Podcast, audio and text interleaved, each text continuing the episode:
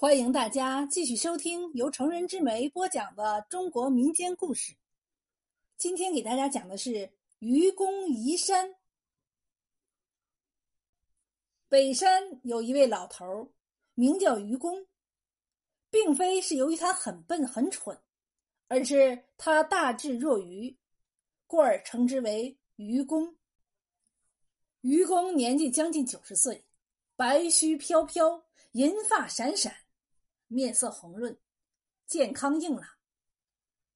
别看他年纪已经大了，但是心还充满着小伙子才具有的那股热情。愚公家门前有两座大山，叫做太行山和王屋山。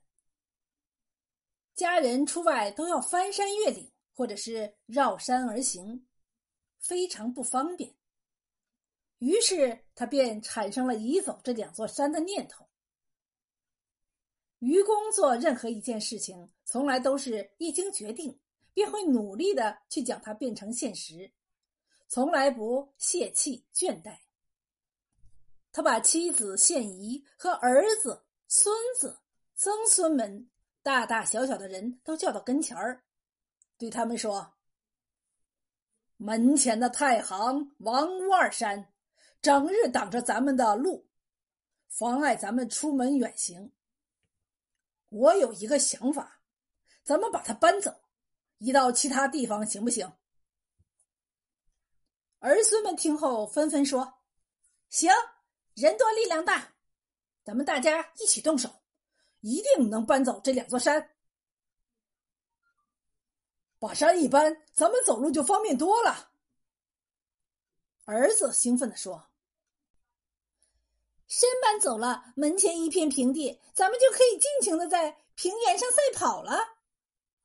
孙子、曾孙等小家伙们都叽叽喳喳、七嘴八舌的说：“搬搬，明天就动手。”愚公见儿孙们个个都充满热情，自己也好像年轻了几十岁，他高兴的脸上泛起了红光，笑的眼睛都眯成了一条缝，胡须。乐得一抖一抖的，妻子献仪站在旁边，脸上露出忧虑的神色，满腹疑虑的说：“老头子，你是不是老糊涂了？你没想想，你都快九十岁了，走路我都担心你会摔倒。”连个小土丘恐怕都搬不了，还想逞能搬山？何况那山上的土和石头又无处堆放。愚公听了妻子的一席话，满肚子不快，生气而倔强的说：“能搬了。”妻子坚持说：“搬不了。”能搬了，搬不了。一个儿子出来劝解说：“算了算了，别再吵了。土和石的问题很容易解决，挑到渤海去不就成了吗？”众儿孙齐声赞成。妻子献仪见大家都决心搬山，就不再说什么了。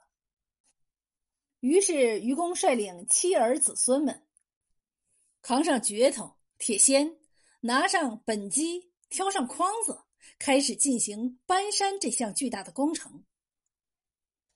愚公的举动惊动了四邻，大家纷纷前往观看。某寡妇有个姨父子，刚到换牙的年龄，见愚公一家忙的是热火朝天，也蹦蹦跳跳的跑来帮助他们。愚公挖山，妻子铲土，儿孙们挑着本机筐子向海里倒。工程浩大，任务艰巨，进度很慢，但是他们一点也不灰心，每天工作不止。何曲智叟觉得愚公又傻又可笑，就讽刺他说：“我说于大哥，这么大的两座山。”你就靠家里几个人，要搬到哪年哪月呀？你也不想一想，已经近九十岁了，也不知还能活几年，何必这么辛苦，给自己找罪受呢？何况你也不会看到山搬走后的模样啊！愚公停下来，拄着镢头，慢慢直起身来，鄙夷的盯着智叟，说道：“你不用担心，我死了还有儿子，儿子死了还有孙子，子子孙孙没有穷尽，总有一天山会搬完的。我即使看不见山搬走后的情况。”但能为后世子孙造一点福，我也是心甘情愿、满怀乐意的。